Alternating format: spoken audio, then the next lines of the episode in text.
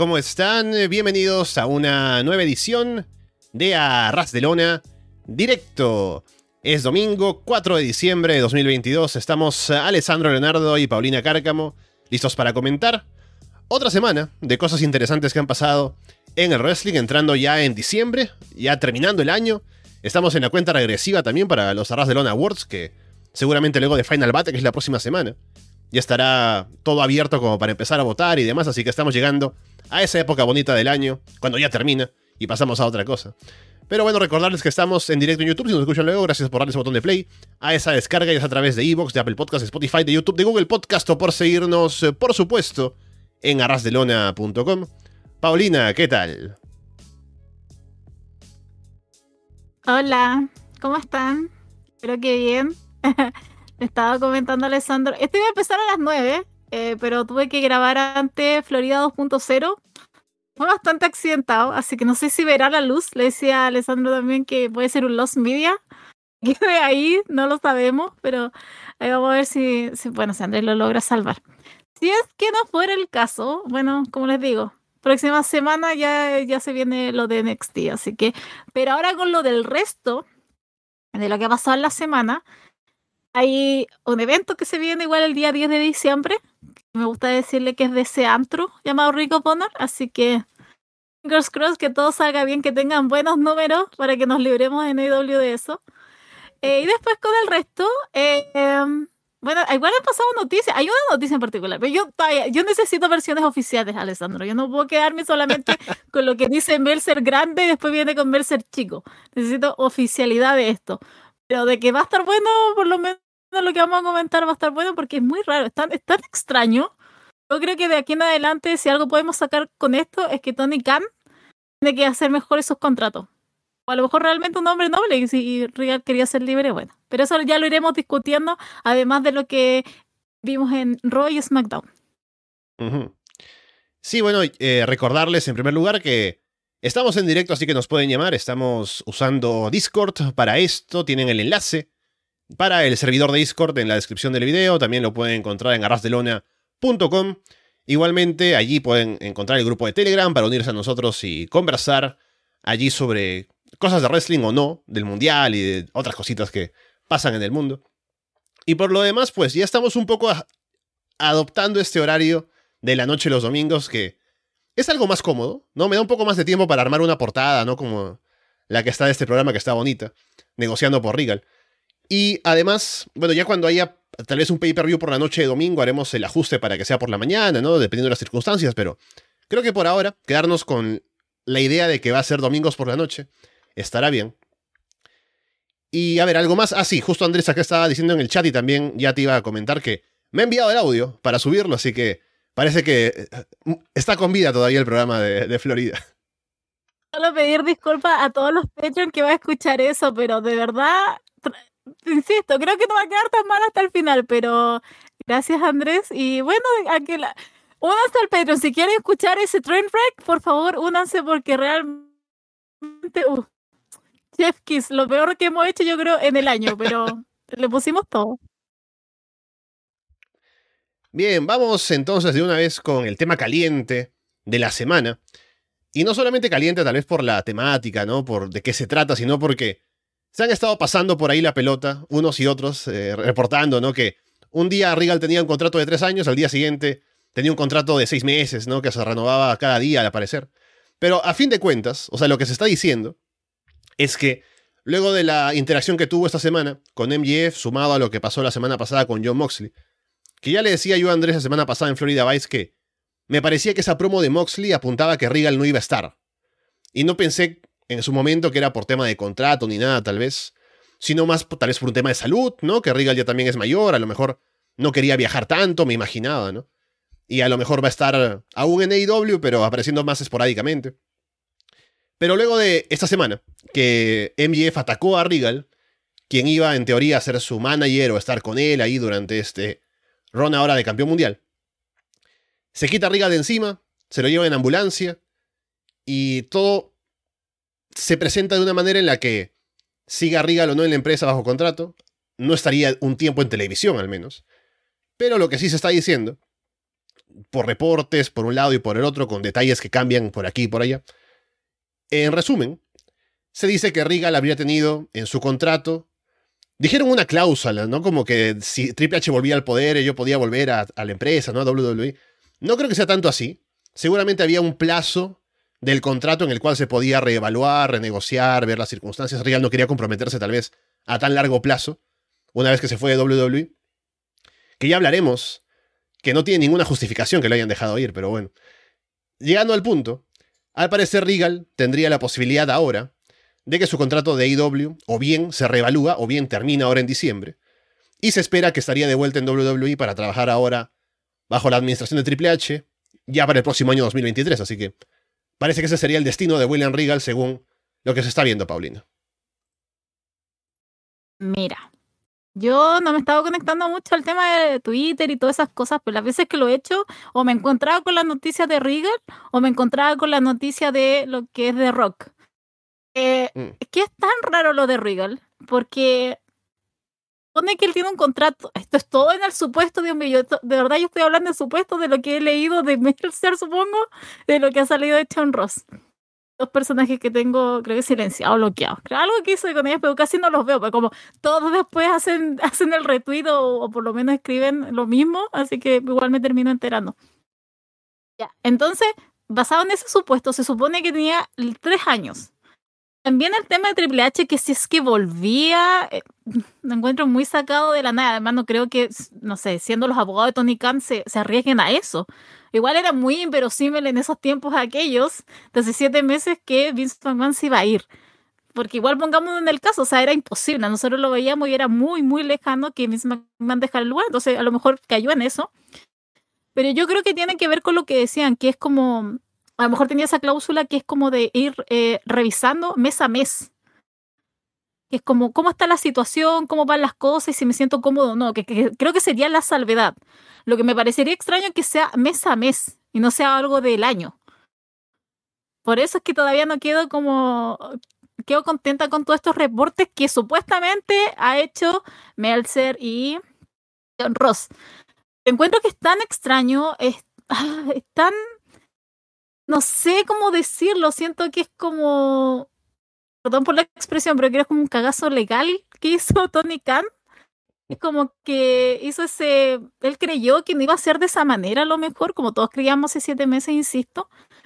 Pero. Porque también, por ejemplo, yo lo pongo a pensar, ok, sea Regal y puede ser que a lo mejor simplemente él quiso irse, lo habló, se quiso ir, habló con Tony Khan y llegaron al acuerdo. Pero igual encuentro súper insólito porque, por ejemplo, Regal está involucrado en algo que fue importante en el último pay-per-view que hicieron, en donde él básicamente traiciona a su grupo por IMDF, que es tu campeón mundial. Entonces encuentro que también es tan extraño todo, cómo dejáis lo más importante, se supone, de tu programa en nada. Porque ahora, ¿qué va a pasar con Regal que si se va? Es como, no se supone que el grupo estaba por él.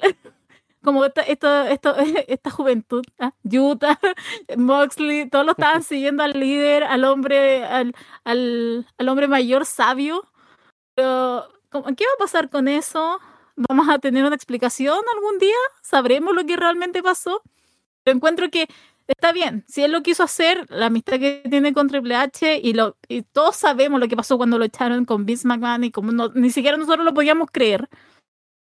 Ok, quiso volver porque, insisto, es Triple H, es su amigo, es lo que él creía, es lo que estuvieron haciendo años.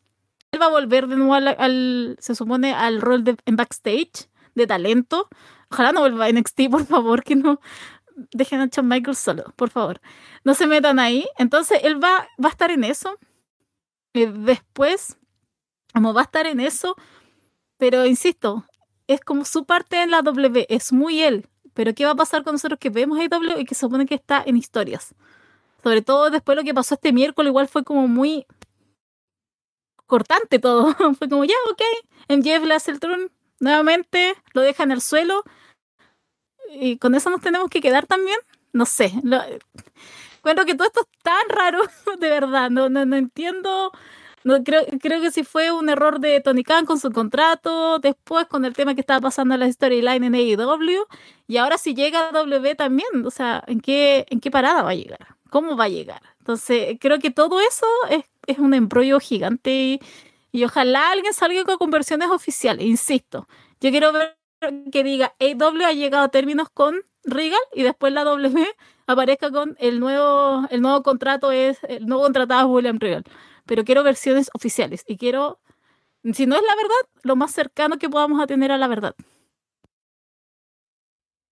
Sí, bueno, añadiendo lo que ya vas comentando, solo hablar un poco de el rol de Regal en cada empresa, ¿no?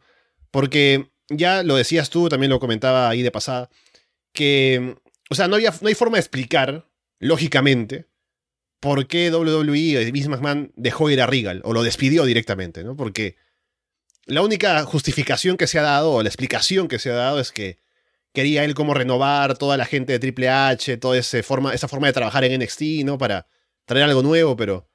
O sea, Regal es muy valioso. Sea el rol que, tiene, que tenía actualmente o si iba a cambiar y tener otra, otra mentalidad. Regal ahí, en el desarrollo de talentos, en el, el reclutamiento y todo, es alguien que ha valido mucho para la empresa durante años. Y por eso que lo despidieran sorprendió a mucha gente. No solamente por la longevidad de la estadía de Regal en WWE, sino también por el valor que tenía su puesto. Así que que AEW lo contratara fue bastante lógico y bastante bueno para ellos. Potenció sus historias con el Blackpool Combat Club.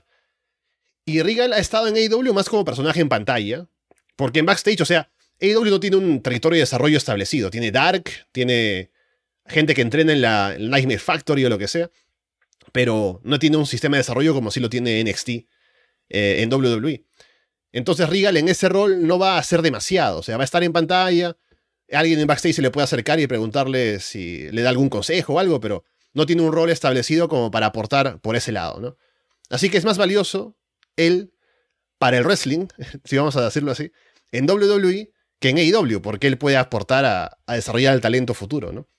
Así que también por él mismo, que también sentirá que su rol es más valioso en WWE, sentirá que le conviene, si se da la chance ahora con Triple H nuevamente al mando, volver a la empresa y volver al puesto que tenía antes y Triple H obviamente muy contento lo va a recibir de vuelta porque valora el trabajo que hace. Así que me parece que al final es una buena decisión para Regal personalmente y por eso es que la toma. Pero deja un vacío ahora en AEW, ¿no? Porque en pantalla, él ha estado siendo protagonista ahora de la historia más importante, que es la del título cambio de campeón mundial. Y Moxley se le puso en la cara la semana pasada, pero no va a haber una venganza. Y luego MJF hace, o sea, lo traiciona, pero, pero Regal era Gil, o sea, al final MJF golpeándoles como casi algo babyface, si se quiere, pero igual lo venden como que no, pobrecito Regal, que ya está mayor y demás. Así que al final, al menos la salida de Regal, de la manera en la que lo hace, es para que MJF se vea como el tipo que lo lastimó y que los comentaristas lo vendan como este alto tan malvado que hizo MJF. Así que al menos salir se pone over al nuevo campeón mundial, que ya decía yo en, el post del pay-per-view que tener a Regal al costado le iba a potenciar un poco la imagen a, a MJF. No, no, lo tiene ahora, pero al menos ha tenido este momento con el cual se dispara un poco, como la imagen del campeón mundial nuevo. Así que es algo. Pero sí, al final creo que ha sido una salida abrupta, ha dejado vacíos. Veremos qué pasa con el Blackpool Combat Club, que como decía con Andrés. O sea, Blackpool es por Regal, ¿no? Y, este, no sé si lo van a mantener un tiempo más mientras aparece ya en el otro canal o ya lo desbandarán antes de que eso llegue a pasar. Pero bueno, veremos cuál es el destino de Regal. Igual como tú, hay que esperar las fuentes oficiales, pero parece que lo más probable es que se iría a WWE de vuelta. Bien, vamos ahora con otras noticias. Tenemos dos eventos especiales la próxima semana. Voy a ser justo, ¿no? Tenemos, tengo solo aquí puesto cartelera de Ring of Honor Final Battle, ¿no? Pero vamos a ver también la cartelera de Deadline para ver cómo va eso por el lado de NXT. Hablemos de Ring of Honor Final Battle primero. De lo que tenemos anunciado en la cartelera hasta ahora, tenemos a ver por aquí unos cinco combates nada más. Empecemos con este que es por el título de la televisión de Ring of Honor. Samoa Joe contra Juice Robinson.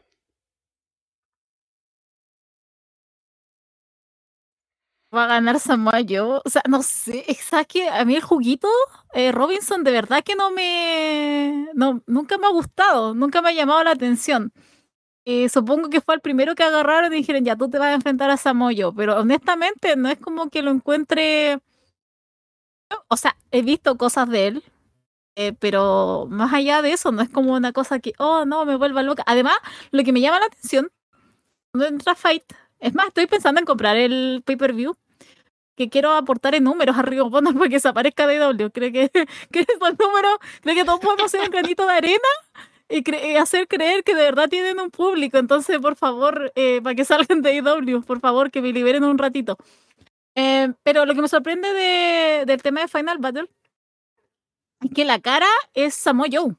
O por lo menos, o yo estoy con el algoritmo que me gusta mucho yo, pero siempre me aparece él en portada. Entonces, claro, enfrentar al juguito, pero es como que no sé, es como, como que es, un, creo que es un combate más para que Samoa Joe siga como eh, obteniendo victorias. Me puedo equivocar erróneamente, pero por lo menos esa es mi visión de lo que puedo decir ahora con Samoa Joe versus Josh Robinson. Sí, o sea, al final habrá que ver qué tan bueno es el combate, pero más que el combate, qué tan interesado está el público, ¿no? Porque la última vez que Josh Robinson estuvo en AEW, la última y primera vez, fue un combate contra John Moxley. Y la gente no estaba muy interesada en el combate, a pesar de que era John Moxley que estaba a la frente. Así que a ver cómo le va ahora con el público de Ring of Honor, que no es muy diferente al público de AEW actualmente. Así que por ahí, la calidad del combate puede que lo levante, el público a ver qué, tal, qué tan metido está en la lucha. Pero me imagino que Samoa Joe va a continuar con la historia de ser doble campeón, hasta que tengamos alguna otra historia más importante para quitarle algún título. Después tenemos anunciado también un combate por el título femenino de Ring of Honor. Mercedes Martínez defendiendo ante Athena. ¿A qué le importa esto? Mercedes Martínez va a aparecer después de cuánto? ¿Cuatro meses? Y a ti, a ti, a ti, no sé. Nunca, creo que ha, aparecido, creo, en AEW, pero poco y nada.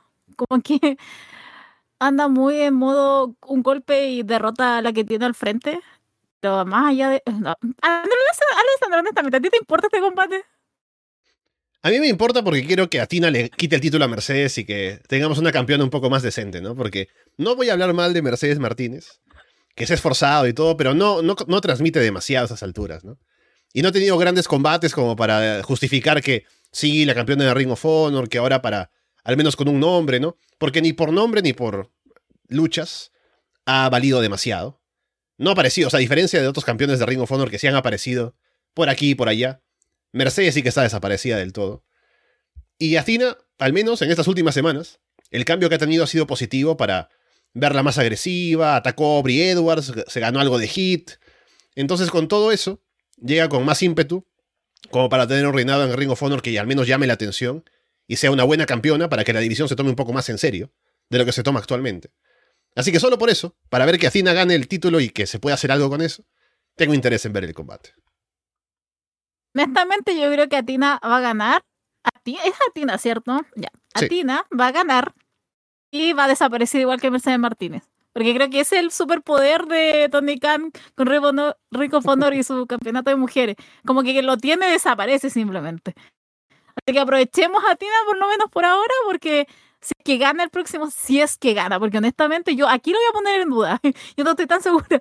Pero puede ser que eh, retenga Mercedes Martínez y, y siga desaparecida.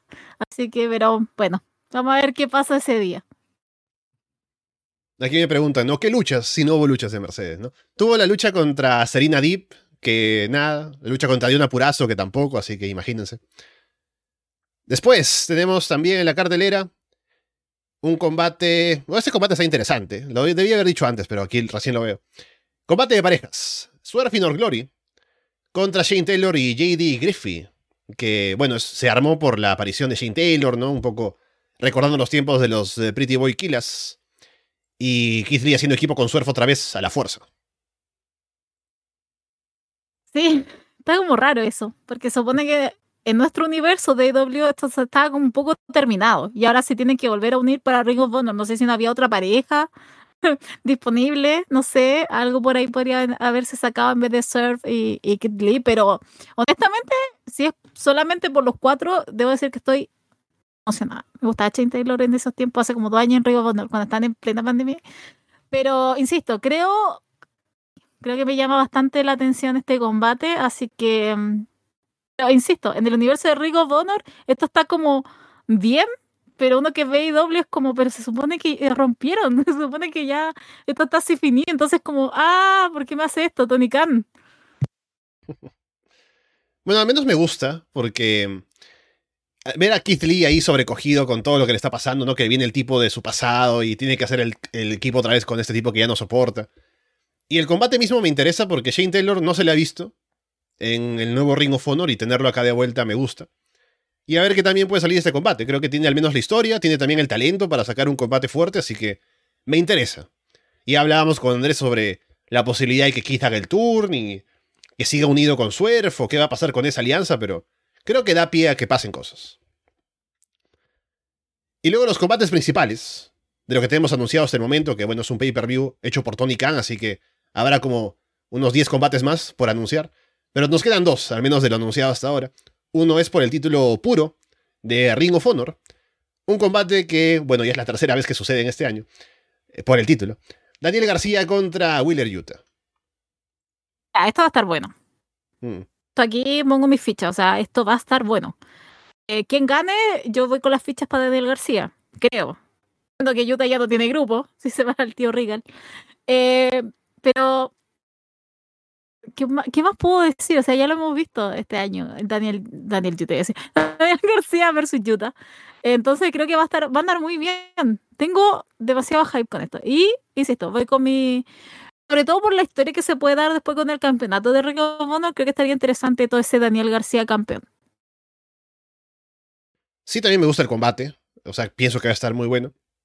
Lo malo, y lo que decía Andrés también en Florida Vice, era que este combate y el main event, como son combates que ya se han visto, dan la impresión de que estamos repitiendo cosas en, el, en Ring of Honor, ¿no? Como que no avanzan las historias, los campeones no cambian de retadores.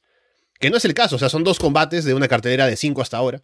Pero como son los dos combates más importantes anunciados hasta el momento, da esa sensación, ¿no? Eso es lo malo. Pero quitándonos eso, una vez llegados al pay-per-view, seguramente viendo el combate, estará muy bueno. Y también imagino que García retendrá, porque no pienso que vayan a hacer el Utah ya lo tuvo, luego lo pierde, lo recupera, ¿no? Pasemos a otra cosa, que, que García sea campeón y tenga otros retadores más adelante. Pero veremos cómo lo hacen. Igualmente creo que va a ser bueno, así que no tengo preocupaciones sobre la calidad del combate que está garantizada.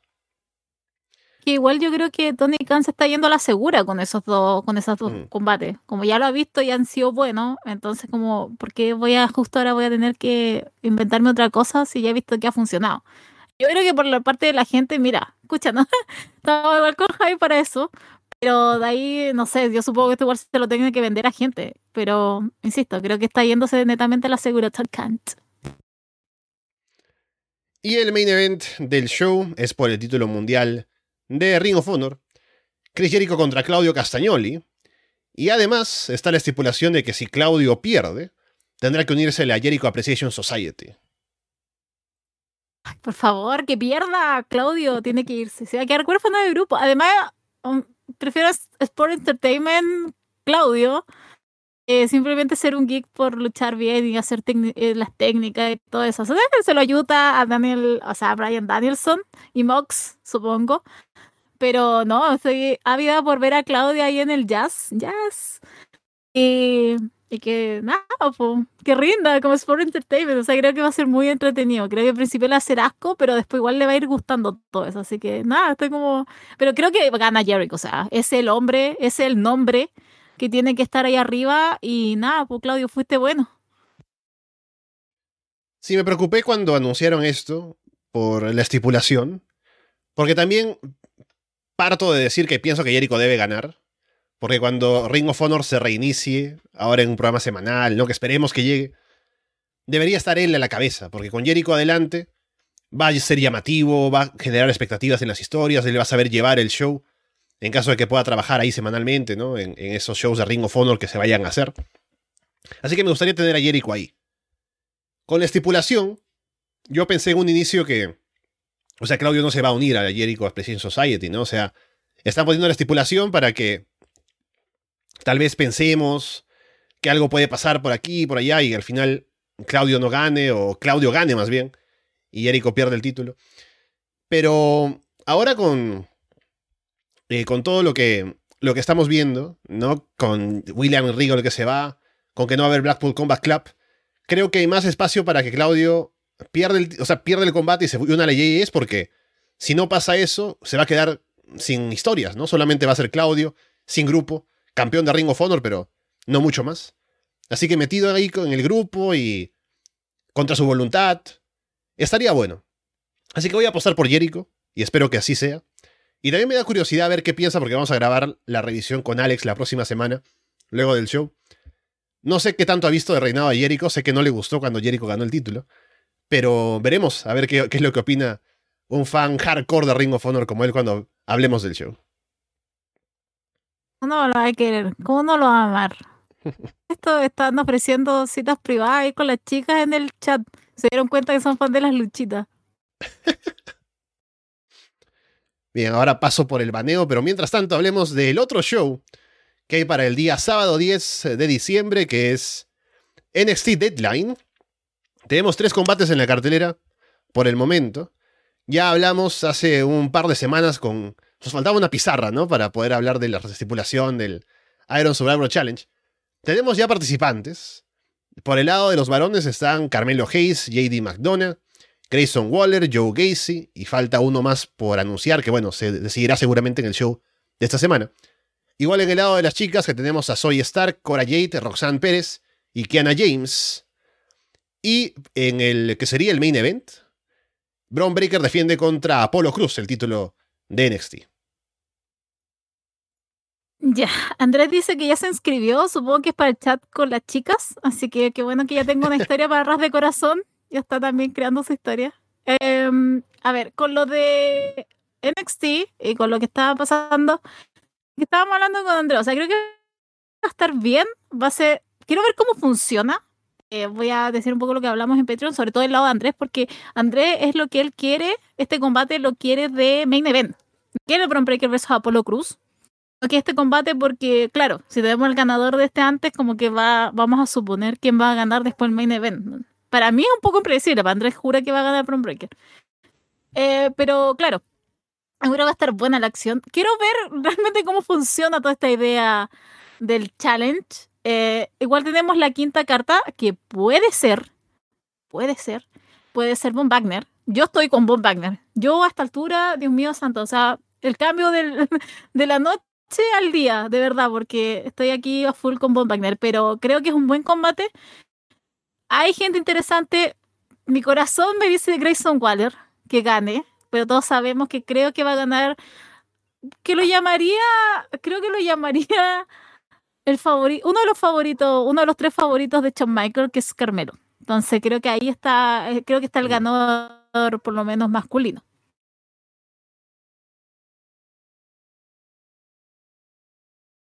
Estoy aquí viendo en el chat que está um, Walter ahí un poco hablando con Andrés para aclarar el tema de las visiones de, Apolo y a ver si la visión de haberse visto ganador, porque sí escuché que eso pasó, eh, si se hace realidad o no.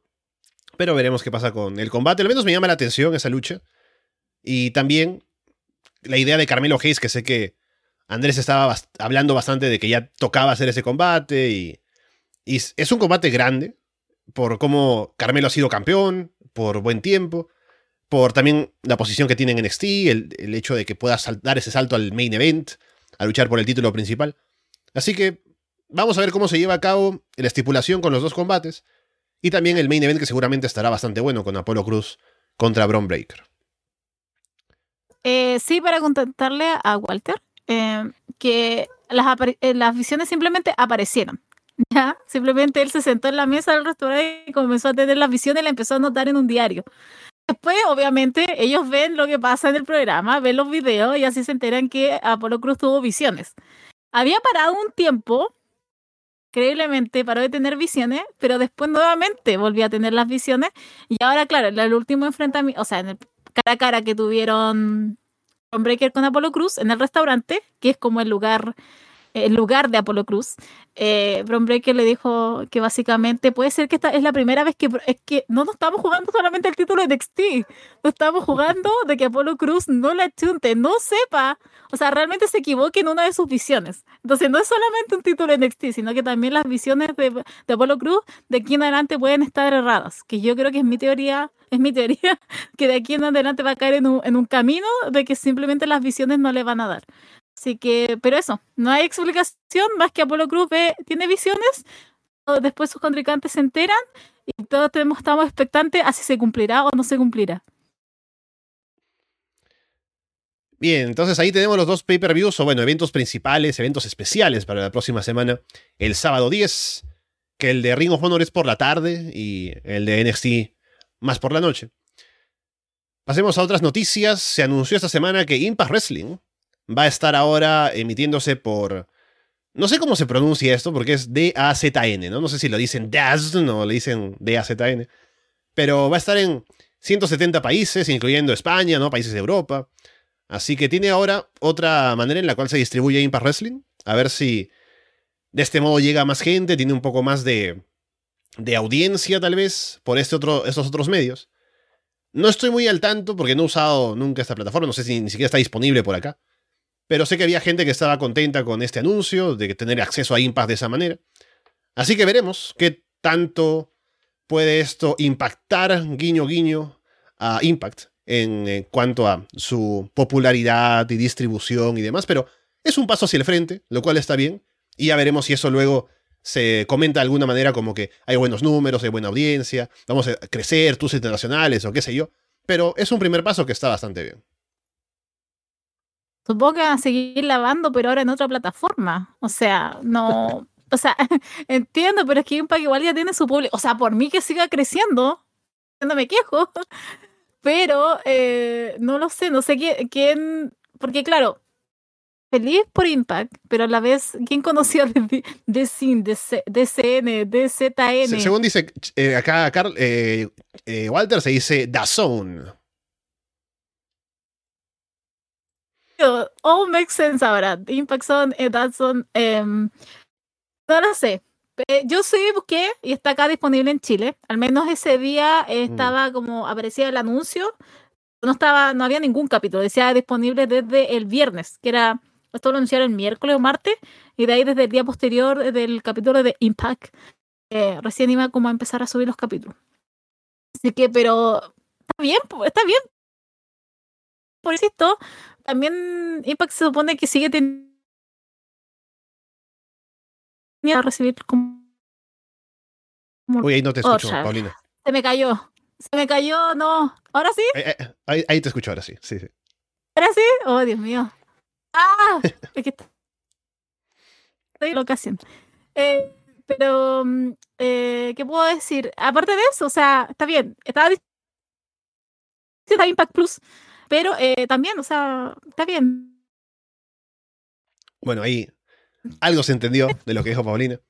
Yo justamente estaba revisando ahora mi teléfono, porque esto para que, para que sepan, ¿no? Que ya Carlos me envió su parte de Puerta Prohibida, ¿no? Yo le dije, ah, sí, muy bien, pero no leí de qué se trataba lo que, me había enviado porque voy a editarlo recién mañana. Así que estoy ahora viendo qué cosas, qué temas tiene para comentar en el show. Y sí está esto del acuerdo con Zone, así que seguramente ahí tendrá más detalles tal vez de lo que signifique esto, así que esperen Puerta Prohibida mañana con eso y también con, eh, con, con em, Chava y con Gin, hablando de México y de New Japan Strong.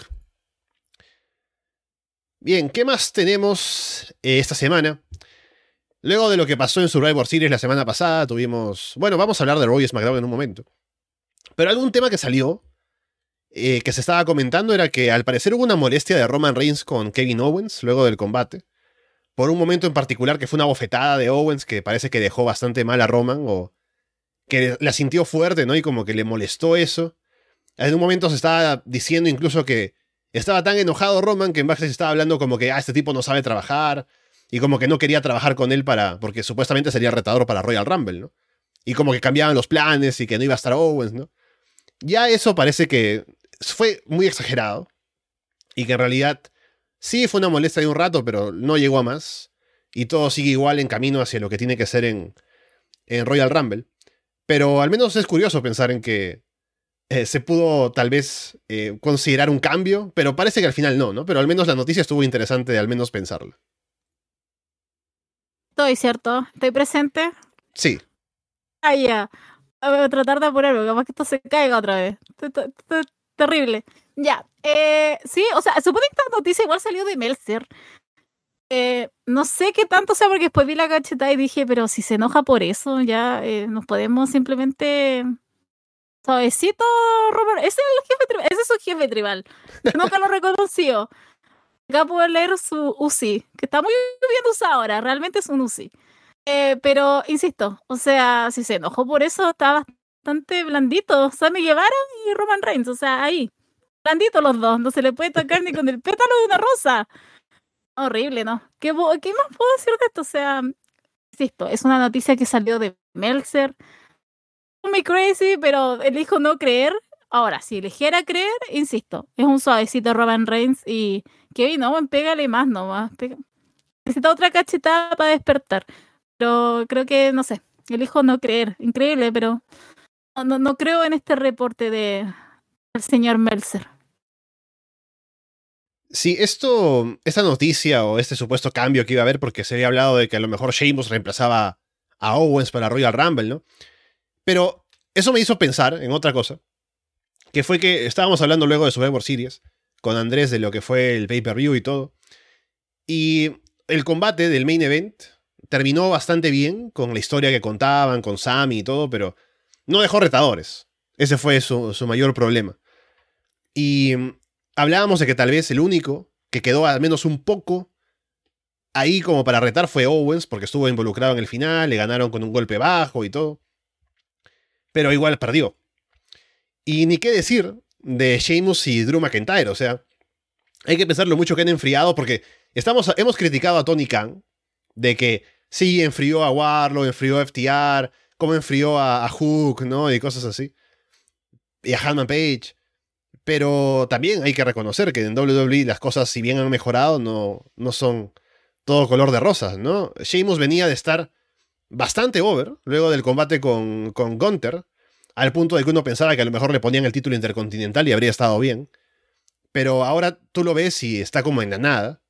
Y Drew McIntyre llenó un estadio en, allí en Gales, ¿no? Estaba como para quitarle el título a Roman Reigns. Y ahora también está como bastante desaparecido. Y no digo que estén siempre ahí ganando combates todas las semanas y estando como super over y cerca de tratar al título, pero es bastante evidente que han bajado bastante en, el ímpetu que traían, sobre todo con Sheamus, que es esto más reciente y fue muy rápido su ascenso y su caída. Así que me parece que si pensaban reemplazar a Owens, Sheamus no estaba en la posición como para, en popularidad digo, como para estar ahí. Y Owens, con lo que tuvo esta semana, que vamos a hablar en un rato, sí está ahí como para retar a Roman y está bastante bien. ¿Sabes lo que me pasa con esto? Es que es, es, es la trampa de Roman Reigns con todo este campeonato que lo quieren hacer durar miles de años porque lo quieren posicionar como la cara de una era. Esto es lo que me pasa. Entonces cualquiera que se enfrenta a Roman Reigns Imagínate lo que hemos desperdiciado Drew McIntyre. O sea, a mí de verdad que me llega a dar pena a Drew McIntyre porque ha tenido que mm. perder y perder y perder solo para tener alto a Roman Reigns. Es que, ¿sabes lo que pasa? Ya, aquí ya. Aquí me enojo que yo no estuve en Summer Series. verdad que estaba muy. Estaba, pero demasiado enojada ese día. Espero que el internet tampoco me juegue la mala pasada porque, ¿verdad? Este run viene y viene duro. Lo que pasa es que Roman Reigns está arriba, ¿cierto? Está con los dos campeonatos. Entonces no hay otra gente que no sea para ponerle el pie encima. Eh, claro, entonces en eso dejamos pasar a Kevin Owens, dejamos pasar a Drew McIntyre, a Sheamus, a cualquiera que intente siquiera hacerle pagarlo. O sea, imagínate con Seth Rollins, tuvieron que llegar a casi un empate para que no lo matara. O sea, para que no perdiera tan asquerosamente con alguien que nunca había perdido. Entonces, claro, llegamos a estos límites. Tiene los dos campeonatos, suelta uno, suelta uno. O sea, yo sé que después ellos ven, van a ver todo esto en 30 años más. Obviamente vamos a recordar a Roman Reigns como el gran campeón. Pero claro, estamos sufriendo. Yo estoy sufriendo todos los, todos los días, todos los lunes, todos los viernes y todos los pay-per-views que tengo, perdón, Premium Live Event, porque Roman Reigns no suelta y yo tengo que creer que es, es el mejor que hay, el mejor que ha existido en esta época. Entonces, ok, está bien, pero Dios mío, suelta algo. Por lo menos para que haya otras historias aparte. No puede girar todo en, en The Bloodline. O sea, de verdad, cuando nosotros decimos que Sami Zayn llegó a salvar esa historia, es verdad. Porque antes de eso estábamos bien aburridos. Yo sigo aburrida. Sami Zayn, menos mal que me lo salva algo. Pero después entramos en esa misma dinámica de Roman, de los usos. Y es una constante de ganar, ir poniendo el pie, ir ganando, poniendo el pie. Y es como, ah, basta, porque igual tienes otras, otras personas. ¿Cómo vas a levantar a gente de esa manera si tú lo único que haces es que el campeón que ya llevamos, ¿cuántos llevamos de campeón de Roman Reigns? Vamos por los tres años, ¿cierto? Sí. Too much. Too much. Es demasiado. Enough is enough. por favor, se terminó. Por favor. Aparte, perdón, pero es que no estaba en pauta se ha hablado de La Roca ganando el Royal Rumble. Mm. Yo de verdad que eso sea un rumor porque yo estoy preparada para ese día usar mi polera de, de Cody Rhodes. Entonces, no quiero que me lo de La Roca. A esta altura, porque igual lo pensaba, yo decía, a esta altura, si La Roca tiene que ganar la Roman Reigns, que lo haga.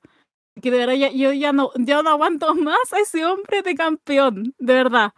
Así que, bueno, eso solo quería decir. De aquí, si se me corta el internet, yo seré feliz, pero de verdad, hasta con Roman Reigns, que, insisto, el daño que está haciendo con otros luchadores, con Drew McIntyre, o yo insisto, es, demasiado, es, es, demasiado.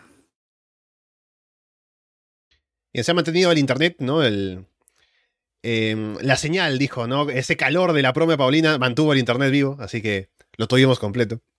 Pero sí, es, como dice también Andrés en el chat, 800 días de no poner over a nadie, excepto el propio Roman Reigns. Así que veremos. Yo tampoco estoy muy contento con la idea de que The Rock gane el Royal Rumble. Porque con todas las posibilidades que hay de poner over a alguien como Cody Rhodes, el propio Sami Zayn, lo que quieran hacer, The Rock, no sé para qué. Pero bueno, ya llegaremos a hablar de eso en caso de que suceda. No estamos tan lejos de Royal Rumble, así que veremos qué pasa cuando llegue el momento. ¿Sabes qué? Yo también, yo entendería La Roca eh, versus Roman Reigns si estuviera Vince McMahon en el poder, porque era honestamente su sueño mojado. Pero ahora, si está Triple H, ¿por qué no hace otra cosa? Él, yo sé que él lo podría hacer. Tengo algo de fe, 0,01% de fe en Triple H. Yo sé que podría hacer, pero si esta es la mejor idea que ellos tienen y simplemente lo quieren hacer porque es como el Big Money Maker eh, match, es por ellos, pero ¿qué me sirve a mí que Insisto, está como, estoy totalmente contrariada porque quiero que gane alguien aparte de Roman Reigns, pero no sé si quiero que gane La Roca.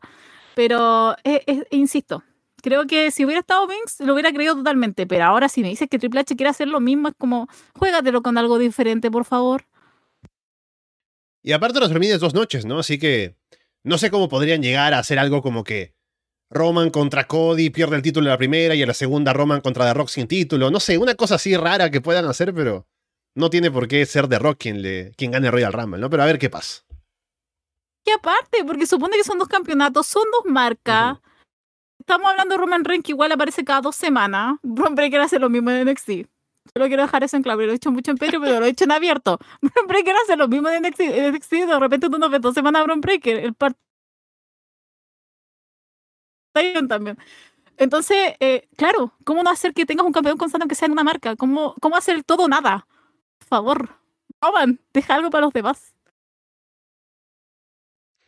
Y aquí están hablando de negocios, ¿no? De qué es lo que quieren los accionistas. Yo quiero un eh, Roman contra Cody, no quiero The Rock, pero bueno. El dinero habla, Paulina.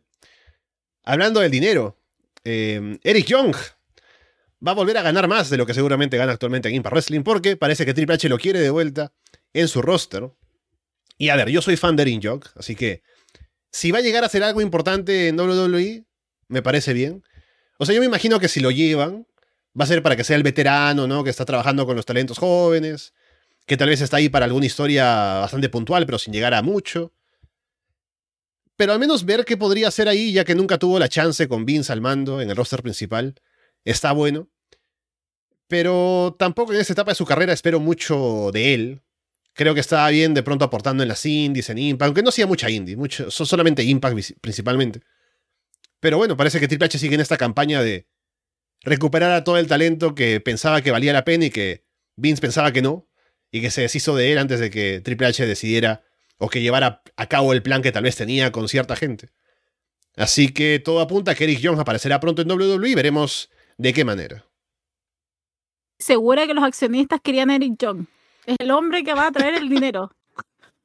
Eh, negocios son negocios, Alessandro. Eh, Eric Young tiene que entrar igual que Tigan Dogs. O sea, yo no veo la hora en que hacer brecha y esta gente la vuelvan a echar de repente.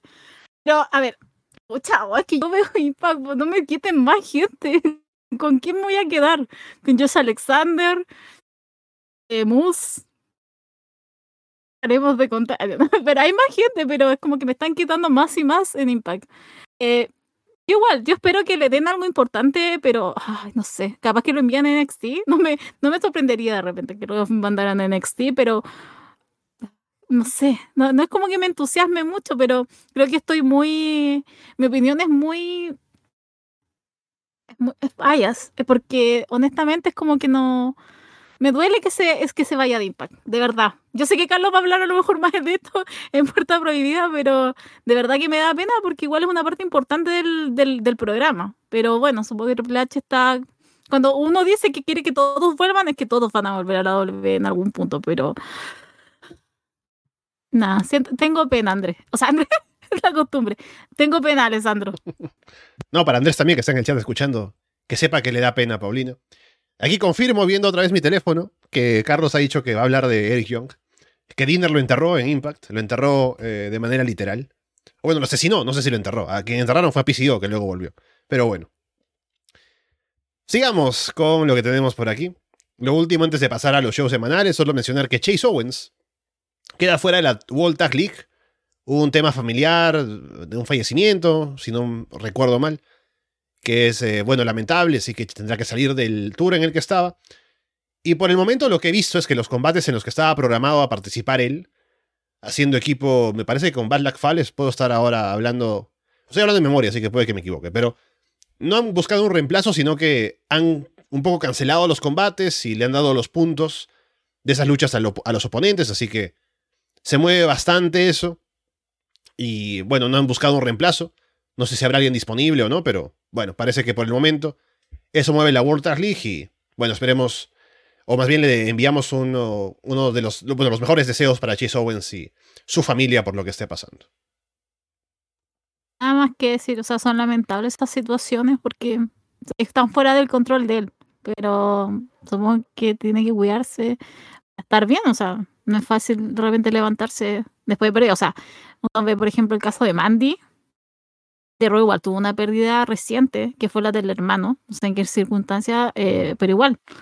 Creo que, yo de verdad creí que cuando Mandy supe la noticia iba a dejar el título, y pero bueno, supongo que hay maneras y maneras de, de repente de... También hay situaciones y situaciones, pero es lamentable, nada más que decir eso, que son, son de repente son cosas muy lamentables que, insisto, están más allá del, de lo que podría ser el luchador.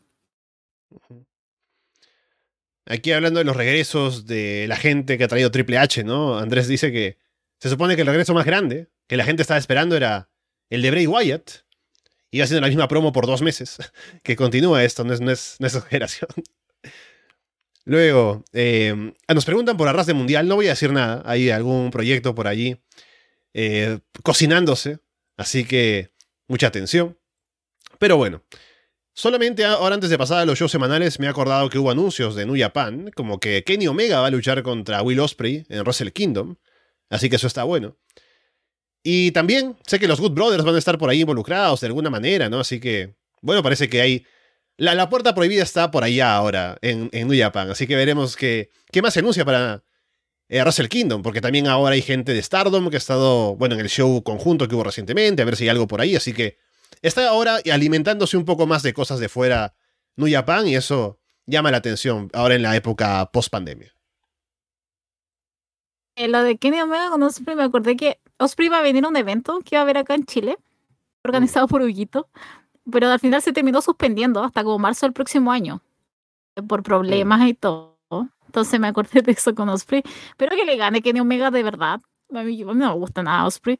Así que esperando ese, ese día para ver a Kenny Omega. Eh, y de ahí del resto con los Good Brothers, esa, esa es otra teleserie. Si no decía Pan, era la teleserie de los Good Brothers hace un tiempo. Ah, pero qué bueno que tuvieron por lo menos ahora han llegado a un tipo de acuerdo que es beneficioso. Ambos dos. Así que los veo, brother, que después vamos a hablar, pero creo que me están gustando un poco.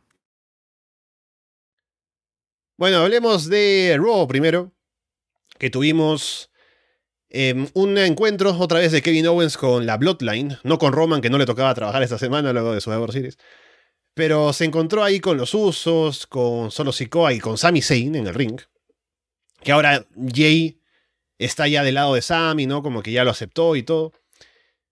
Lo interesante de esta promo es que Owens se dirige a Sami y le dice como que, bueno, ya ya tomaste tu, decisión, ¿no? De que quieres estar en la Bloodline. Así que, como que está contento por él, ¿no? Por el reconocimiento que está teniendo ahora por el público y todo. Pero le dice, bueno, ya, ¿sabes qué? Ya no quiero saber nada más contigo. O sea, hemos estado ligados en nuestras carreras por 20 años. Ya no quiero ni hacer equipo, ni luchar otra vez, ni nada. Así que ya, se acabó que estemos relacionados el uno con el otro, ¿no? Y no sé cómo lo habrá tomado otra gente. El público en Raw en general estuvo bastante, bastante apagado. Bueno, no tanto como el de SmackDown, el de SmackDown estuvo peor. Pero em, me refiero a que yo, al menos al ver esta promo, me dio pena, ¿no? Porque tal vez hay algo de realidad en la que tal vez... Porque al final todo parece apuntar a que van a terminar haciendo equipo otra vez, como es el plan, y que luchen contra los usos, que veremos cómo llegan a eso. Pero si bien sí es momento tal vez de separarlos, de que vaya uno, cada uno vaya por su camino si se quiere, me dio pena, ¿no? Porque digo, yo los vengo viendo desde Ring of Honor, de PWG, ¿no? Y digo, ya, está bien. Puede que en algún momento no estén siempre juntos, ni luchando entre ellos, ni relacionados, pero son Kevin Owens y Sami Zayn. Siempre tienen que estar así, luchando entre ellos. Entonces me dio un poco de pena, pero por cómo se dicen que son los planes, no sería esto realmente algo como categórico de que ya no nos vemos más, sino que van a seguir todo lo contrario, seguramente aún unidos. Así que veremos cómo sigue la historia. Tuvieron un muy buen combate en el main event, Kevin Owens y Jay Uso, con Owens ganando. Así que, aparte de lo de Sammy y Owens, parece que también, como decíamos antes, sería Kevin Owens el llamado a retar a Roman Reigns en Royal Rumble. Desde eso, Andrés dice que debían ser un compilado conmigo em, cuando odio y después amo. Eso se llama eh, ser Libra. Cambio constantemente. La gente, hay gente que ha amado y después odiado y después odiado y amado. Simplemente voy a estar un día entero. Ah, pero es mi signo ya. Me odian. Eh, ahora, con lo de Kevin Owens, a mí también me dio pena ese día. Me dio mucha pena porque sobre todo Sami Zayn la manera en que reacciona, esos ojitos de gatito que te pone así como de oh, gatito herido, pero amigo, usted se lo trajo por usted mismo. Eh, ahora, lo del bate, ¿cierto? Ajá, sí. Owens contra Jey Uso. Eh, porque más allá de la promo no, no puedo decir más allá porque encuentro que está todo roto. Yo de verdad que no veo algo que pueda nosotros podamos decir así como esto se va a unir. Menos que realmente como que algo que no sepamos nosotros. Pero encuentro que está todo roto ahí. Además porque igual, igual que André, creo que varios eh, queremos a un Sami Zayn versus Roman Reigns. creo que eso es pedir demasiado en, esta, en, estos, en estos tiempos. Ahora, eh, me gustó el Jey Uso versus Kevin Owens. Kevin Owens. Eh, porque veníamos de la historia de Survivor Series. Entonces, con toda esa historia detrás, estaba como interesante. Pero lo que fue el combate estuvo bastante bueno y entretenido, incluso con la intervención de solo Sikoa. que tampoco sirvió de mucho porque al final Jey Uso también terminó perdiendo. Entonces, mm. como que fue como, ok, tuvimos esta etapa en que Kevin Owens le saca todo en cara a Sami Zayn. Literal le dice, bye, bitch. Lo siento, me traicionaste, pero yo, yo, sé, yo continúo mi vida y doy vuelta a la página. Y después de eso, gana el combate. Entonces, como más así como, listo, borrón y cuenta nueva, bye, bye. Entonces, creo que todo sea alguien, ¿no? Por lo menos para Kevin Owens. Ahora, suponiendo que es como lo que estabas diciendo, que Kevin Owens como que lo quieren enfrentar con Roman Reigns ahora en el Royal Rumble, creo que tiene sentido, makes sense. Igual, necesita más victorias que Owens para que después termine con, para que después pierda contra Roman Reigns, que es lo que va a pasar, asumo. Pero encuentro que por lo menos de lo que fue este lunes en esa historia, claro, 10 de 10. Sí, aún tenemos eh, tiempo, así que voy a aquí a hacer mi buqueo de fantasía, ¿no? Con, con cómo llegamos al Owens y Sammy contra los Usos. Que yo creo que. Escucharlo. Sí, sí. Eh, ahora, mira, Owens reta a Roman en Royal Rumble, ¿no? Y a todo esto. O sea, Sammy está con The Bloodline, pero aún así me imagino que no quiere hacerle daño a Owens, ¿no? Porque todavía lo quiere en el fondo. Entonces, llegados a ese combate, seguramente toda la Bloodline intervendrá, los Usos o los Sikoa, ¿no? Y Sammy va a tener su momento así como, a ver si se acuerdan, ¿no? El combate de AJ Styles contra Kota Ibushi, cuando Kenny Omega era parte del Bullet Club y como que quiere intervenir, pero no interviene porque aún ama en el fondo a Ibushi. Igual, ¿no? Como que Sammy quiere intervenir, pero no lo hace, porque no quiere perjudicar a su, a su amigo Kevin Owens, ¿no? Y al final sí le hacen trampa a Owens y ganan. Gana Roman. Y luego como que todos empiezan a golpear a Owens, ¿no? Lo empiezan a, maltratar luego del combate, ¿no? Como que ya se, se, pasan de violentos con él. Y Sammy como que no está contento con eso, como que se pone en medio, lo quiere convencer de que no lo hagan. Y ahí es cuando también se le voltean a Sammy, ¿no? Y lo atacan a él también por ir en contra de la Bloodline, un poco así. No sé si en ese momento o pasado un tiempo, pero de ahí partiría, ¿no? Como que la Bloodline tiene que traicionar a Sami Zayn, porque si no, o sea, Sami ahora con la Bloodline es como lo que la gente quiere ver, ¿no? les gusta que estén ahí unidos. Así que que traicionen a Sami sería la forma en la que Sami esté luego solo, siendo babyface contra ellos, con Owens. Y de esa manera un poco podemos llegar a eso, ¿no? Para que no sea una ruptura que no sea justificada, que la gente la rechace, sino que venga con una historia, que se entienda que Sami está en lo correcto y la Bloodline es la que le jugó sucio a él. Sí, a mí siempre, o sea, creo que en Survivor Series con toda esa, la manera en que viraba Roman a Sammy era muy, porque yo juraba que ahí iba a ocurrir algo. Como yo de verdad que no esperaba a Sami Zayn eh, realmente traicionando a Kevin Owens. También desde el lunes en esa promo de Bloodline con Sami Zayn, eh, solo Sikoa, Jay y Jimmy están muy contentos con Sami Zayn. Jay Uso se mandó un cambio, pero de aquí a la del cielo a la tierra. Entonces, claro, solo Sikoa estaba ahí solo, mirando toda esa situación, y como solo Sikoa siempre ha sido muy cercano a Sami Zayn, creo que él sabe lo que hay detrás. Creo que, claro, en algún minuto va a ser el, al, a la oveja que hay que sacrificar, que en este caso Sami Zayn. Eh, asumo que en eso llegará el rescate Kevin Owens. Pero siento que dentro, ah, siento que toda esta, esta buena onda, esta, esta, esta como aceptación que tiene, que tiene sobre todo Jay Uso, que es la que encuentro más, más extraña, creo que acá se está gestando algo mucho más, más doloroso y más grande. Pero creo que, en esa voy, voy. O sea, creo que va a haber una traición a Sami Zayn que va a ser fuerte y al final el único que va a estar ahí con él va a ser Kevin Owens. Tuvimos una promo de Becky Lynch el lunes para abrir Raw y estuvo bastante buena, metida entre el público, hablando con la gente ahí eh, en vivo, ¿no? Manejando bastante bien a la audiencia, levantando a la gente.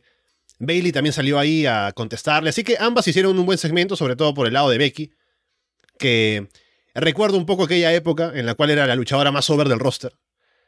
Así que está bueno ahora que está ahí nuevamente con protagonismo. Estuvo en una pelea ahí con Damage Control, así que veremos a qué conduce todo eso, pero fue una buena forma de abrir el show y tener a Becky Lynch nuevamente como protagonista de Raw. Ay, creo que esto fue lo mejor de Raw. Voy a dejar ahí. Pero creo que esto fue como lo mejor. O sea, Becky Lynch tiene al público en la mano. Es increíble lo de esa mujer porque el público no deja de gritar Becky. Después, claro, ella se dice que ella es una mujer del pueblo a man of the people y se va al people. Vamos a hablar con cada uno. Es que es tan mágico como lo que pasa, porque yo nunca he sido fan de Becky Lynch. Es más, creo que he dicho que no me gusta, que la odio incluso. Creo que usted utiliza esa palabra tan fuerte que la odiaba. Eh, pero en esos minutos tú sabes como quién es la estrella ahí. Y por algo Becky Lynch está tan arriba. Porque tiene esta interacción con cada uno, le va preguntando y todo. Y después aparece Bailey, hacen ese intercambio.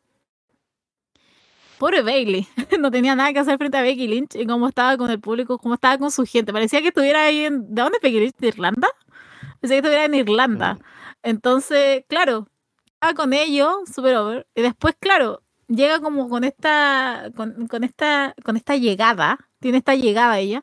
Entonces es como demasiado que te deja así como. Oh, Sí, si alguien tiene que ser la próxima campeona, tiene que ser Becky Lynch. No sé cómo, pero totalmente me ganó en esos ocho minutos en que tuvo el micrófono en mano, porque no se fue simplemente ella, sino que fue con lo que hizo con el público, cómo conectó eso y después cómo lo llevó con Bailey. Así que, y también me gustó que le haya sacado que Bailey lo único que ha hecho todos estos meses ha sido perder. Entonces, también, y después con todo lo que tuvo frente con Kairi y con Dakota, así que nada, creo que para mí, escuchando, sí, creo que iría tan lejos y diría que esto fue como lo mejor de, de Raw. Fue conmigo, no con Kairi, que si era con Kairi era por el título IWGP. Ay, eh. tengo. Ah, sorry. Además, me estoy viendo en el. Estoy viendo ahí en la pantalla y sabes que parecía que cada vez estoy más arrinconada. Juro que no estoy en una situación de hostil, juro que no estoy secuestrada ni nada, simplemente como que me estoy yendo nada más, pero cada vez me veo como más rinconada. Quiero aclarar que esta, que Paulina está grabando eh, por voluntad propia, no le estamos obligando a grabar el programa. Oh, no, no, sí, por voluntad propia.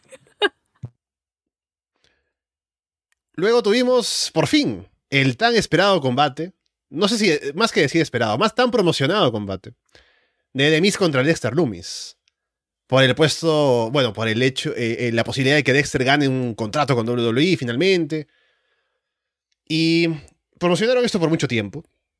Armaron esa historia que hemos comentado aquí con Paulina antes también, tan entreverada con el, pago a Dexter Loomis, las cámaras secretas y todo lo demás. Y llegó el momento de tener este combate sin descalificación y todo. Y la gente no estaba para nada interesada. O sea, no, o sea, no se ha visto mucho de Dexter Loomis más allá de ser el tipo que estaba ahí persiguiendo a Demis, que por un momento estaba funcionando, como que la gente reaccionaba cuando aparecía, un poco que pedían a Loomis, ¿no? Pero con el paso del tiempo se fue enfriando esto. Y el personaje de Loomis no es que haya crecido o se haya presentado de mejor manera como para que la gente sepa un poco más quién es este tipo. Y finalmente en este combate en el que Loomis se supone que es el babyface para enfrentarse a Demis, no hay mucho interés en verlo ganar, así que la gente no responde mucho con el combate, con los spots, con una tontería como que le aprietan la cabeza a Loomis y no vende, ¿no? Y finalmente Loomis gana. Ahora, como era de esperar, tiene el contrato con WWE. Pero no tiene como mucho ímpetu luego de haber ganado. A pesar de que luego sale cargando, ¿no? Y lo levanta la mano. Como que no hay eh, mucha expectativa con ahora Dexter Loomis siendo parte del roster. Que es similar a lo que pasó con Loomis en NXT Solo que en NXT le convino a él que no hubiera público porque estaba en la época de la pandemia, así que no sabían cómo la gente reaccionaba con él. Y lo pusieron ahí a tener combates importantes y estar en main events y demás. Porque se imaginaban que la gente, que, tenía apoyo de la gente, pero no tanto así. Y bueno, veremos ahora qué pasa con Lupis, pero no ha sido un primer, un buen primer paso, una buena introducción al roster por su parte.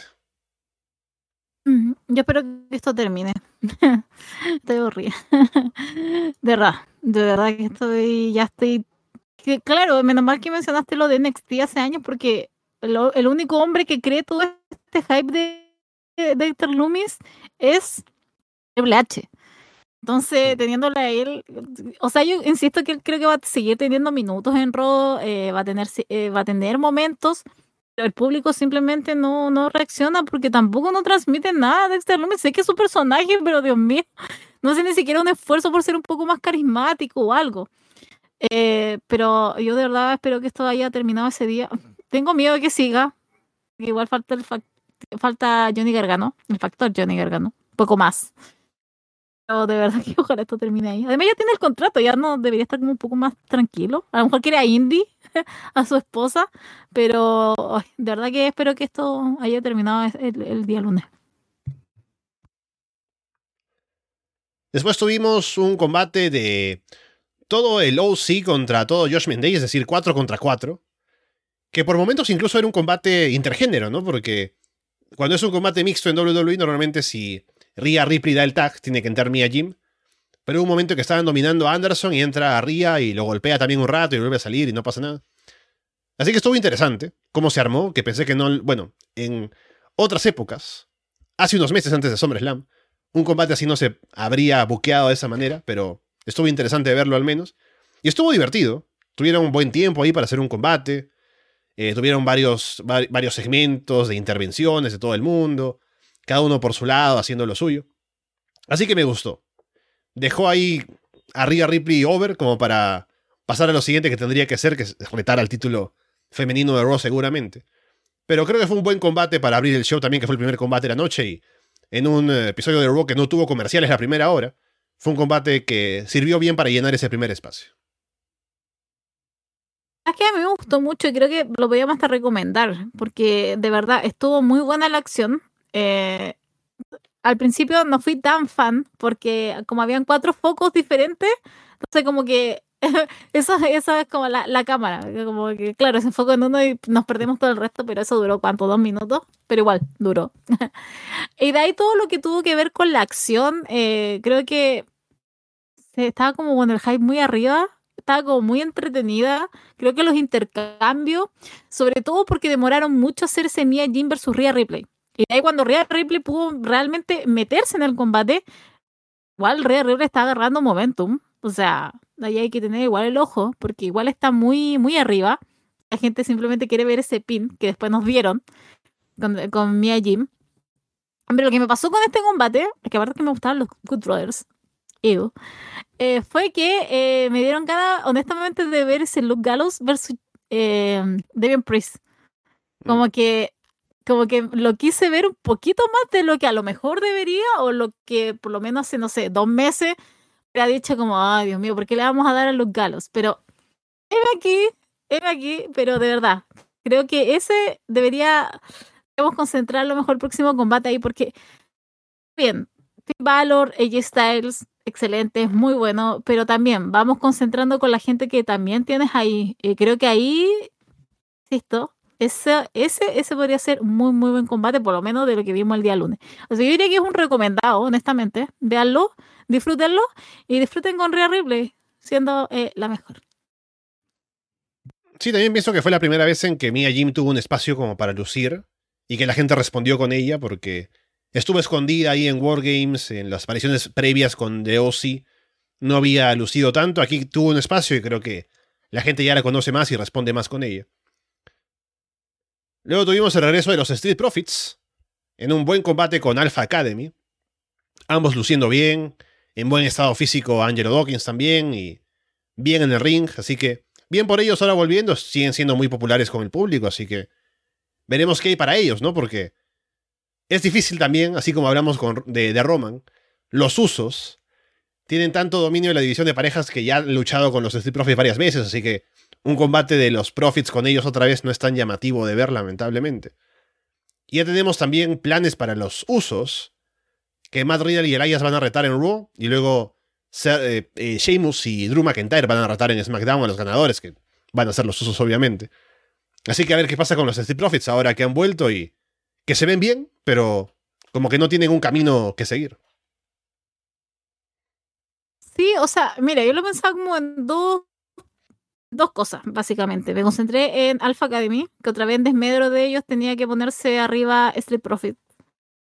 También lo otro, porque hace años que uno viene viendo Street Profits y uno ve algo especial con, que ahora se me olvidó el nombre, no puedo creer. Montesfort.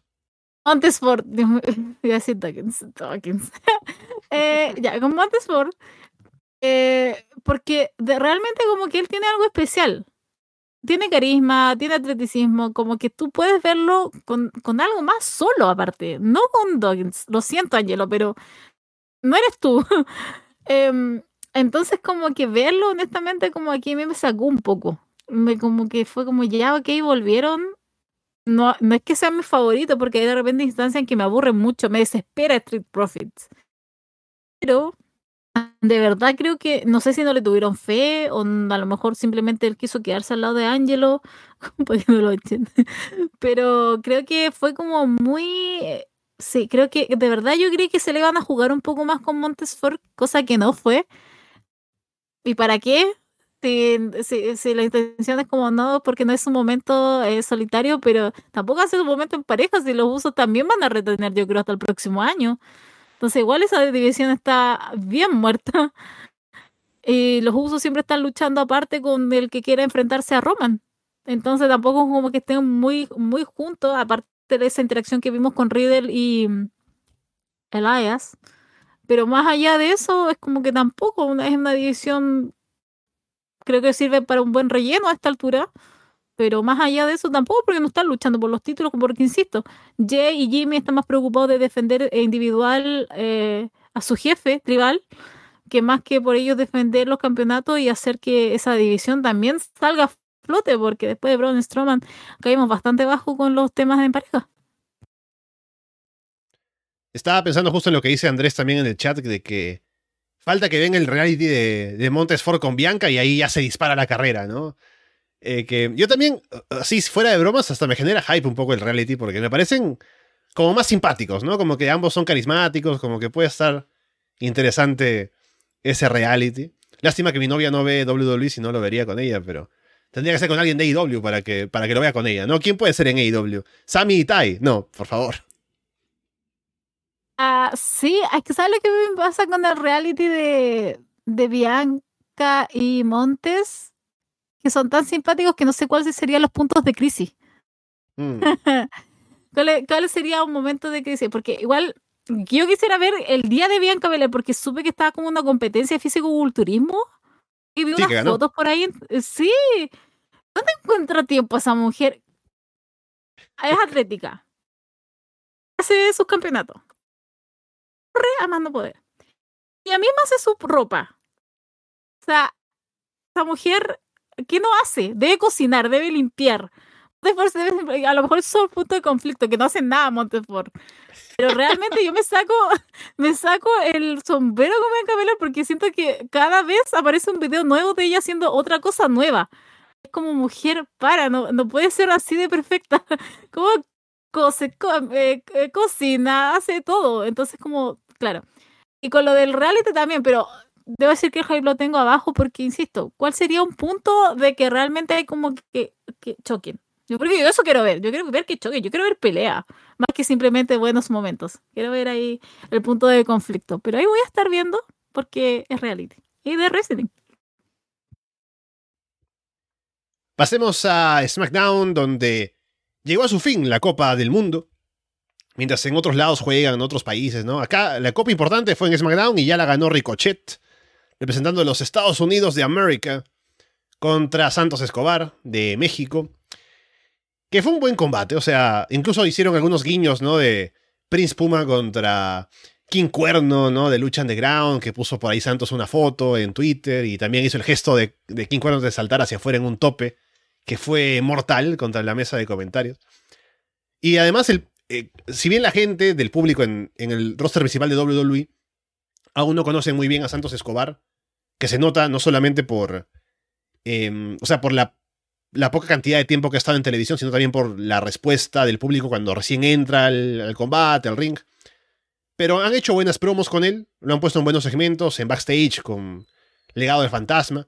Y durante este combate hizo tan buen combate con Ricochet que se fue ganando al público.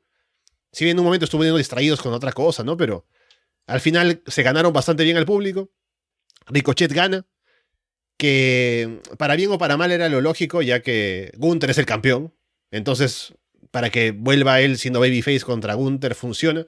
No tanto con Santos, lamentablemente, que habría estado bueno que ganara la Copa, pero bueno, Paulina, Ricochet es el campeón mundial.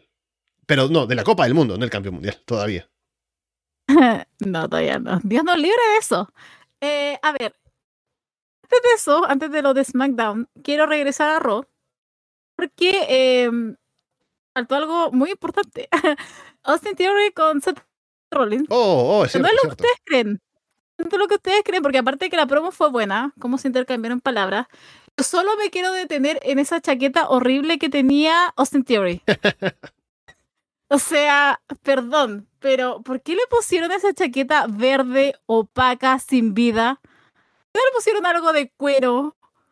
¿Por qué no le hicieron decir más hermoso o más guapo? Eh, porque de verdad alguien del público le puso esa chaqueta y se la puso.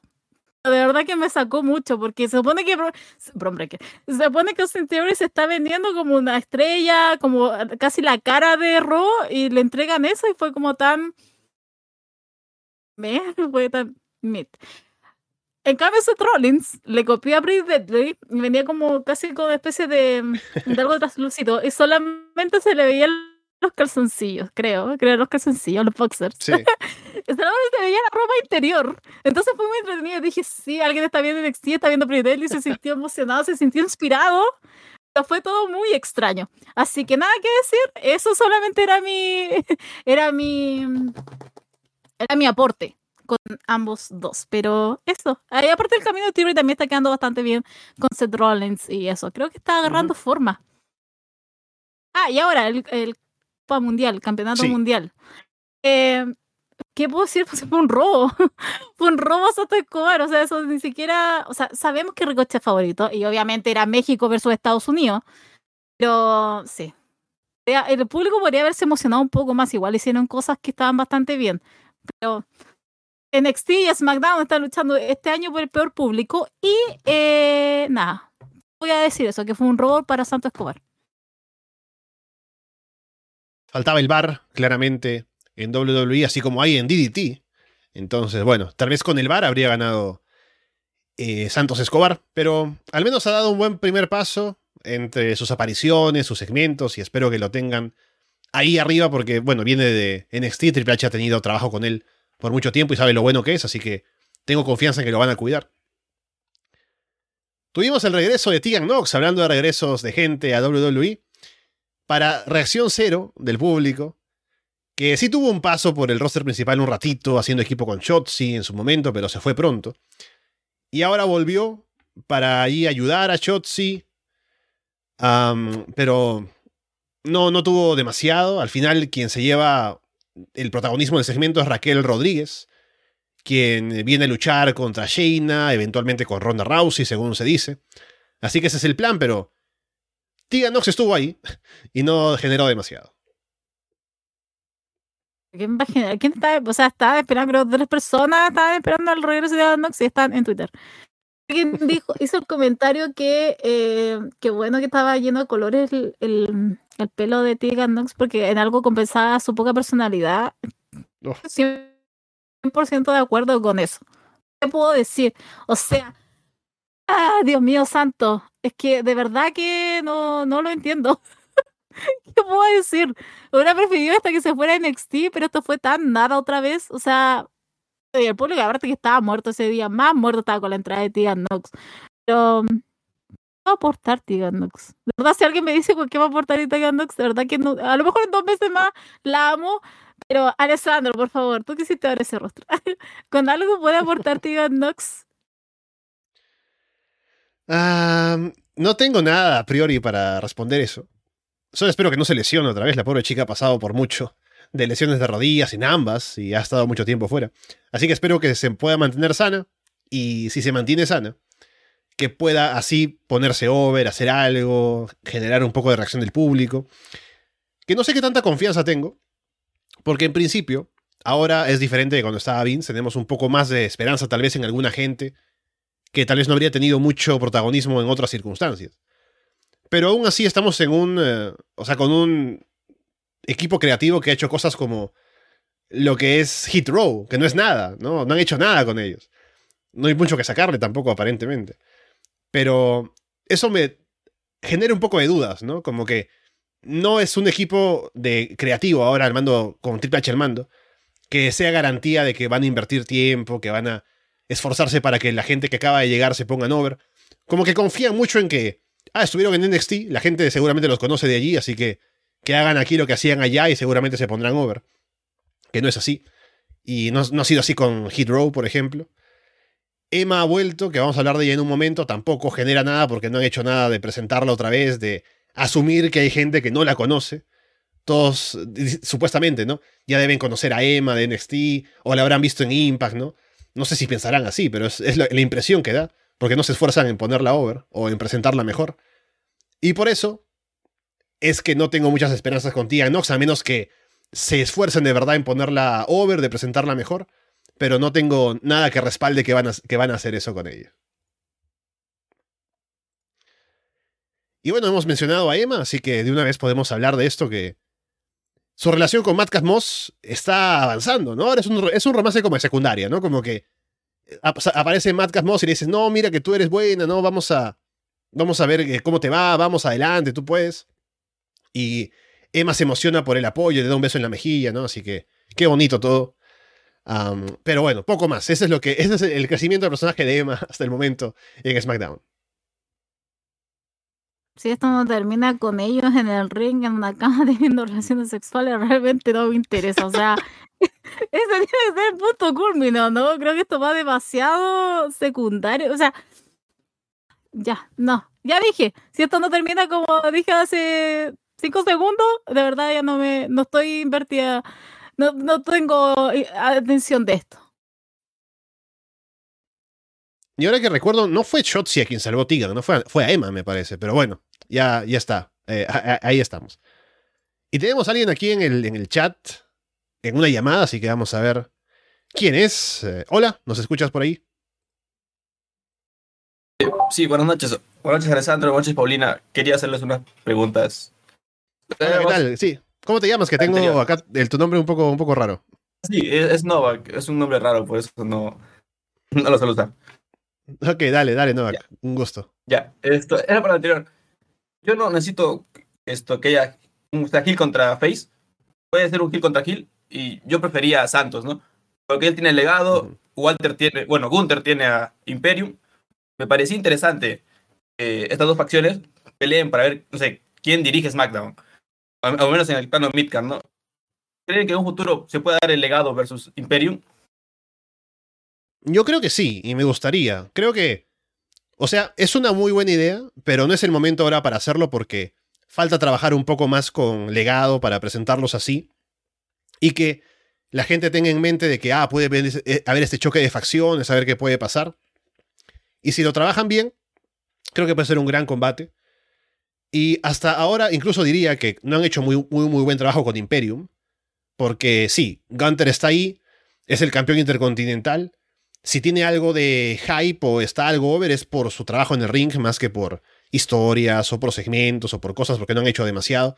Y menos, con Imperium, que son la gente que lo acompaña y poco más. Entonces, si se trabaja un poco con ellos, al 3 no tanto, no se necesita tanto con ellos porque Gunther al final tiene la imagen del tipo del campeón, campeón intercontinental. Y eh, por el lado de Santos, con, el legado del fantasma, sí me parece que falta un trabajo un poco más para que se conozcan mejor, para que estén más establecidos en el roster. Y podrían llegar a chocar, así que eso, eso estaría bueno. Sí me gusta la idea, pero creo que se puede hacer más adelante, todavía no ahora. Sí, obvio, a mí también me gustaría, eh, pero también hay que darle un tiempo. Pero creo que más me entusiasma un Giovanni Vinci versus Santos Escobar. Creo que en temas de personalidad me gustaría más ver eso. Pero bueno, aquí estamos en el mundo de Gunter, entonces nos tenemos que regir con eso. Eso es que está Giovanni Vinci ahí en SmackDown y no lo tenemos en el NXT. Creo que nos privaron de eso con Andrés. Pero eh, sí, creo que hay que adelantarlo un poquito más. Además, Santos Escobar tiene que sacar esa personalidad que tenía en NXT, que era un hombre confiado, un hombre que, que dirigía su empresa de narco. Entonces, creo que mm, tiene que llegar a esa instancia y no sé qué le pondrá a Gunter, pero igual, eh, eh, no quiero mencionar Alessandro, pero claro, Gunter ha sido simplemente en base de chop ese hype porque en base de que él dicte una personalidad o que tenga un personaje más allá de ser el general, no hemos conocido un poco más a Canter y su equipo y sus dos acompañantes, pero encuentro que sí, pero cuando creo que aquí va a ser el detonante y que puede ser incluso algo muy inolvidable si es que Canter saca esa personalidad y nosotros también conocemos a, Santos Escobar. Gracias. Y como otra pregunta, actualmente, eh, ¿quién cree que va a ganar Royal Rumble? ¿Cody Rose, que está perdiendo hype, o sea, porque se lesionó y la gente ya... Pasaron muchas cosas hasta ahora. ¿O The Rock? ¿Cuál creen que va a ganar este Royal Rumble? Creo que por historia, ¿no? Por el hype, por todo, creo que se dirigiría a que sea Cody, ¿no? Que estuvo lesionado, tuvo ese gran combate antes de irse. Y que vuelva por sorpresa en el Royal Rumble y que lo gane, creo que tiene todas las papeletas de pasar. Pero, ¿qué pasa? Si, qué, ¿Qué pasa si el día anterior, o esa misma tarde, ¿no? Llama el señor Dwayne Johnson y dice, oye, Triple H, estoy disponible para WrestleMania. Y también hoy esta noche puedo pasarme por Royal Rumble, ¿no? Y si lo tienen allí, seguramente tienen la tentación de hacerlo y que gane The Rock por hacer ese gran combate en WrestleMania. Que por temas de negocios, de, la imagen de The Rock y todo, puede encajar, pero creo que todo está bien armado y bien dirigido a que sea Cody Rhodes y eso es lo que más me gustaría. My father said when I was younger. O sea, Cody, tengo una polera que usar, maldita sea. Triple H. Estoy esperando ese día si no voy a tener que usarlo em, simplemente. Así que yo voy con Cody Rhodes, pero es que igual está el nombre de la roca y supongo, y como nos dijeron hace un, hace un ratito, los accionistas quieren dinero. Entonces, claro, claramente el Big, Money Match es el, es Roman Reigns versus la roca, pero no, ese, ese Royal Rumble tiene que ir a Cody Rhodes. Yo sé que después nos vamos a arrepentir porque Cody Rhodes tiene un poder de aburrirnos impresionante. Pero eh, por lo menos para este gran momento queremos a. Yo quiero a Cody Rhodes, insisto. Bueno, como yo voy saliendo. Como comentario final, eh, Austin Tori se veía más o menos bien con la casaca, pero no sé si hablaron de la terrible vestimenta de Seth Rollins. Eso sí fue. indigno. Pero es eso porque, porque Paulina ha dicho completamente lo contrario. Hombre, hombres, ¿qué puedo decir? Horrible. No, por eso que pues termina saliendo de la manera que salen los hombres. Como esa casaca, no tenía nada, era, era literal una casaca verde, nada más. Horrible. En cambio, Seth Rollins, un hombre confiado en su sexualidad, un hombre que no le teme a la heterodorma, eh, llega y ahí totalmente casi desnudo. Incluso yo pensaba y decía, lo podía haber llevado un poco más y no sé, haber usado como una tanga, algo así, pero llevarlo un poco más. Pero no, tenía, tenía un calzoncillo. Pero no, totalmente al revés. Austin Theory se veía demasiado aburrido. Se supone que él es el joven. Seth Rollins supone que acá hay toda una guerra de yo soy el futuro, tú eres el pasado. Y realmente ahí el que se veía el futuro era Seth Rollins con 35 años y el pasado se veía Austin Theory con 25. Bueno, muchas gracias por los comentarios. Gracias. Gracias a ti por llamarnos, Novak. Cuídate, un saludo. Bien, gracias, Novak. Llamen. Nos quedan unos tres minutos de programa, así que vamos con una ronda rápida de lo que falta de SmackDown. Primero que Braun Strowman estuvo metido con The Imperium otra vez. Y ya dije que me llama la atención al menos ver el Braun contra Gunther, que puede estar bueno. Luego Lacey Evans está haciendo entrenamiento militar ahora para volver. Y por último, Carrion Cross estaba leyendo el tarot ahí con, con Scarlett o algo y sacaron una, una carta del tarot que ahora parece que el Rey Misterio está en el tarot. O sea, alguien que me diga, ¿no? Alguien que lee cartas y lee el, el futuro y demás. No sé si Rey Misterio es una carta reglamentaria del tarot o si se la sacaron por ahí, pero estaría bueno. Quisiera que me lean la fortuna con cartas de wrestling. Cross. Eh, increíblemente como que no me aburrió porque igual como que me entusiasma esto, pero ah, yo estoy más entusiasmada de lo que puedo hacer ahora Dominic, Dominic Misterio en Navidad, yendo a Replay nuevamente, que lo que pueda pasar con Carrion Cross. Pero nada, o sea, no encuentro que esté total, no me voy a negar a esto totalmente, ya, al 100%. Porque creo que pueden sacar algo entretenido, sobre todo yendo con toda esta mística y con las cartas y todo eso, porque igual el Rey Misterio en México, igual tiene su mística, igual tiene su, sus creencias, tienen todo, esta, esta, todo este tipo de, de cosas. O sea, no es solamente Karen Cross que puede sacar las cartas, ¿ya? O Scarlett en este caso. Así que no sé, creo que en un mundo de espiritualidad, creo que puedo ir con todo esto y, y, y, engancharme y entusiasmarme. Pero ahí vamos a ver después en el ring, porque Karen Cross es otro más que tiene la, la capacidad de aburrir bastante temprano. Sí, bueno, por lo demás, de lo que se ha dicho, creo que está todo claro. A ver qué pasa con Lacey Evanson en su regreso, que eh, bajo el, reinado de Vince se hicieron, hicieron todo mal con Lacey Evans, así que a ver ahora cómo va con Triple H, que al menos en NXT lo lleva un poco mejor, pero veremos qué pasa con todo el daño que se le ha hecho a Lacey Evans, cómo puede volver y a ver qué pasa con Shay Ali también, que estuvo hace un par de semanas por allí, pero sigue en general desaparecida. Bueno, con todo eso llegamos al final del programa, habiendo comentado lo más interesante de la semana, como siempre, de lo que pasa en el wrestling. Estaremos de vuelta la próxima semana tenemos el sábado el show de Ring of Honor. Final Battle tenemos NXT también con Deadline. Veremos cómo nos organizamos en cuanto a los post-shows. Ya con Alex hablamos de grabar el domingo por la mañana, así que seguramente por la noche, así como hoy, estaremos con Paulina hablando en el directo de lo que haya quedado pendiente de la semana. Así que estén atentos a los programas. Ha salido también hoy La Casa de los Horrores, mañana sale Puerta Prohibida. Tenemos también los shows en abierto que van saliendo regularmente, como el directo y como los shows especiales de pay-per-views y demás. Y también un agradecimiento, como siempre, a la gente que está en el Patreon, que nos apoya mes a mes para escuchar Monday Night, Florida Vice, Florida 2.0, Underground de vez en cuando, eh, por decirlo menos, o por decirlo mucho. Pero bueno, Paulina, estaremos de vuelta en una semana para ver cómo va todo. Eh, sí, nada que decir aparte de eso. Muchas gracias por escucharnos. A los que están en Patreon, bueno, ya escucharán, ya dije, ya estoy creando el hype para Florida 2.0. Y la próxima semana igual se viene cargado eh, con lo de Rico Bonner, que igual tengo ganas de ver. Quiero ver qué otros combates va a poner el tío Tony. Y con NXT también, eh, qué es lo que va a pasar. No sé si habrán, no sé si habrán cambios ni nada, pero creo que por lo menos vamos a ver ahí a gente lucirse. Así que eso, ah, y Florida 2.0 lo más probable es que la próxima semana salga el día sábado, el capítulo, nosotros realizamos el capítulo el martes, y después más tarde salga en abierto, increíblemente, eh, eh, lo que va a ser en deadline. Así que eso, muchas gracias y nos estamos viendo en una semana más.